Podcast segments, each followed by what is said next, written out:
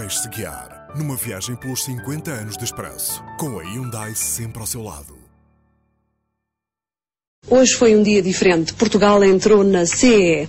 Eram 10 e 20 da manhã quando nos claustros dos Jerónimos se formalizou o tratado de adesão. Está satisfeito com a maneira como as coisas se processam? Eu estou satisfeito, só há uma coisa que nos, nos satisfaz muito é o atraso de pagamento. Só isso é que, e como sabe, o agricultor pequeno tem mais que razões para precisar da massa mais ou menos na, na altura. O ano que começou com o Expresso a oferecer mais 12,5% de espaço notícias aos leitores, ao mudar a colunagem de 8 para 9 colunas, foi marcado por três grandes acontecimentos, um em junho, outro em setembro, o terceiro em outubro.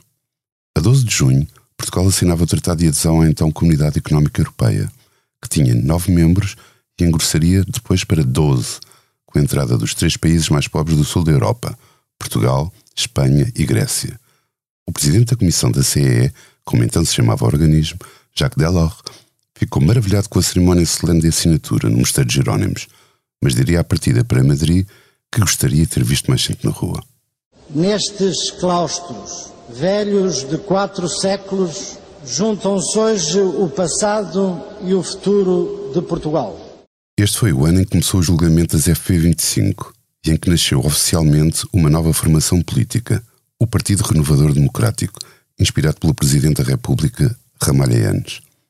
Pouco antes, Cavaco Silva tinha sido eleito líder do PSD no célebre Congresso da Figueira da Foz, onde ele disse que tinha ido apenas para fazer a rodagem ao carro novo. Os afazeres partidários levariam, aliás, a Universidade Nova, a cujo quadro Cavaco pertencia, abriu um processo disciplinar por falta ao serviço. E a fome continua, os roubos continuam e cada vez estamos piores. Este, este governo está. não serve para nada. Eu sei que é possível desenhar políticas económicas que coloquem Portugal no caminho do progresso e da melhoria das condições de vida dos portugueses. É para isso que estou aqui. Dunas são como divãs, biombos indiscretos de alcatrão sujos, rasgados por gatos e hortelãs,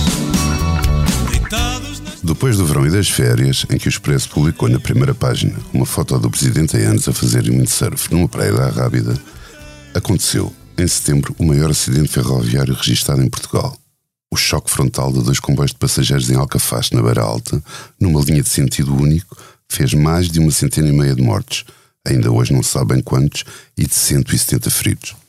O choque dos comboios mudou o rumo de um dia que tinha tudo para ser apenas mais um.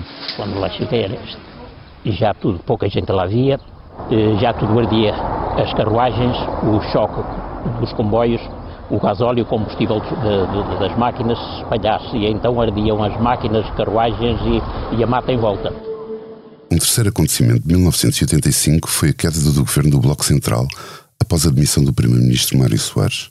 As eleições, antecipadas a 6 de outubro, foram ganhas pelo PSD, que assim vencia as suas primeiras legislativas, concorrendo sozinho. 1985 foi o ano em que o presidente norte-americano Ronald Reagan cá veio e em que chegou também uma novidade que mudaria para sempre o comércio e o consumo: o Código de Barras. I believe that human beings are not just another part of the material universe, not just mere bundles of atoms. We believe in another dimension, a spiritual side demand. We find a transcendent source for our claims to human freedom our suggestion that inalienable rights come from one greater than ourselves. E outra novidade estava para chegar: a televisão por cabo. Sucedendo-se, a partir de meados do ano, notícias sobre empresas desejosas de entrar neste novo mercado.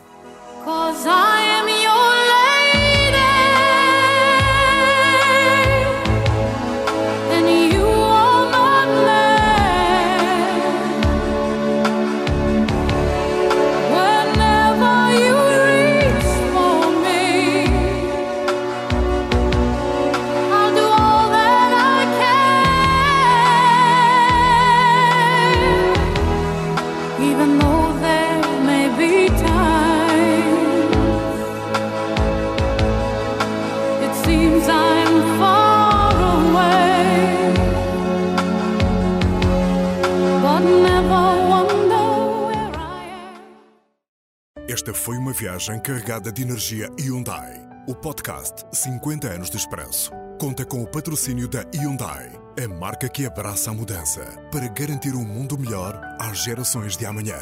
Hyundai. Mudamos o futuro.